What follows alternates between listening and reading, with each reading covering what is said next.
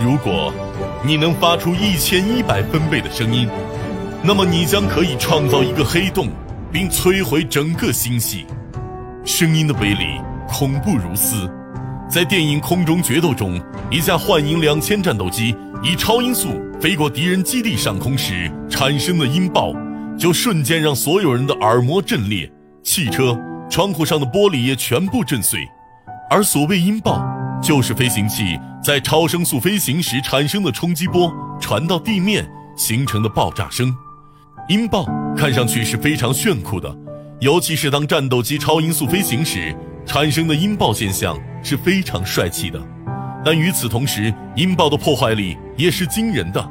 当一架战斗机以两倍音速从一万六千米高空飞过居民区时，其音爆所产生的威力已经相当于对每平方米的建筑面积施加了十公斤的力。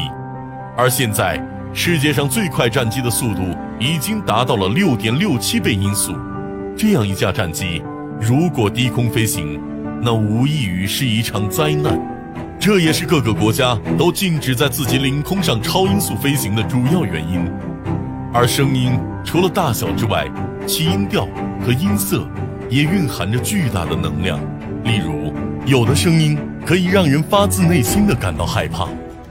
有的声音能让人悲伤落泪，而有的声音则可以让人心情愉悦。近年来的研究表明。一些特殊的声音或音乐是可以治病的，它在进入人体后会变成一种电波，而人体神经有很多都是通过电流、电波的形式来表现的，因此，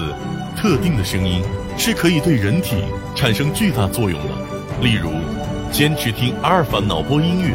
可以显著提高专注力和记忆力，同时，这也是唯一一种写作业时可以听的有助于学习的音乐。